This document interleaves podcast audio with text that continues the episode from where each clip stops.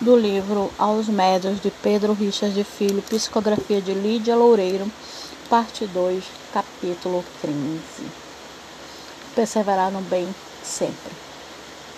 Em verdade vos digo que até que o céu e a terra passem, nem um jota, nem um só tio se omitirá da lei, sem que tudo seja cumprido. Mateus capítulo 5, versículo 17. Os tempos não passarão sem que seja realizada a obra do amor, da qual Jesus Cristo é o organizador.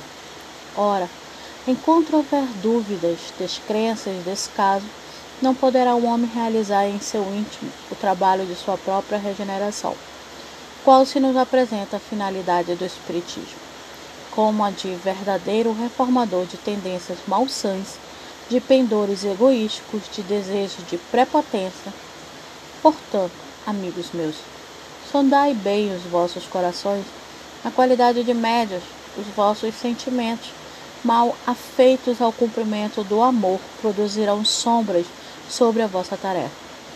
Preparai o vosso cabedal íntimo pela humildade evangélica. Que maior prova podereis testemunhar que a do testemunho próprio?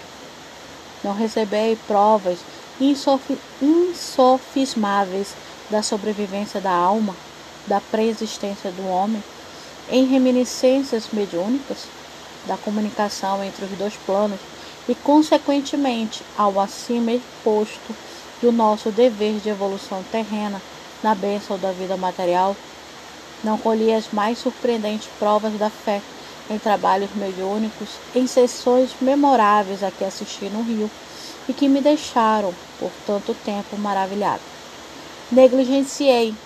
Eis porque vós, médios, não deveis vos afadigar em maravilhar-vos e maravilhar os vossos irmãos com realizações mediúnicas baseadas no magnetismo fluídico, em poder de concentração magnética e congêneres. Impacientai-vos, sim, com vosso andar lento na seara do bem, com a vossa incapacidade de amar e não com a impossibilidade de ser médio de valor, coisa que somente Deus poderá avaliar. Os últimos serão os primeiros, os primeiros os últimos. Ah, postos para o labor. Nada de desânimo, nada de receios. Concretizai a vossa vontade de servir ao Mestre na realização da caridade. Sede caridosos, indulgentes e humildes. É melhor, sim, digo eu, ser o anônimo servidor da verdade, cheio das responsabilidades dela advinda, do que muito receber e ser por vontade própria alvo de elogios do mundo. Não, não almejeis o beneplácito dos increus.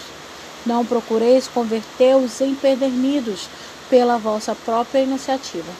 Sede dóceis aos vossos guias. Fazei religiosamente o que vos ordenarem. Orai sempre colocai-vos sempre no último lugar.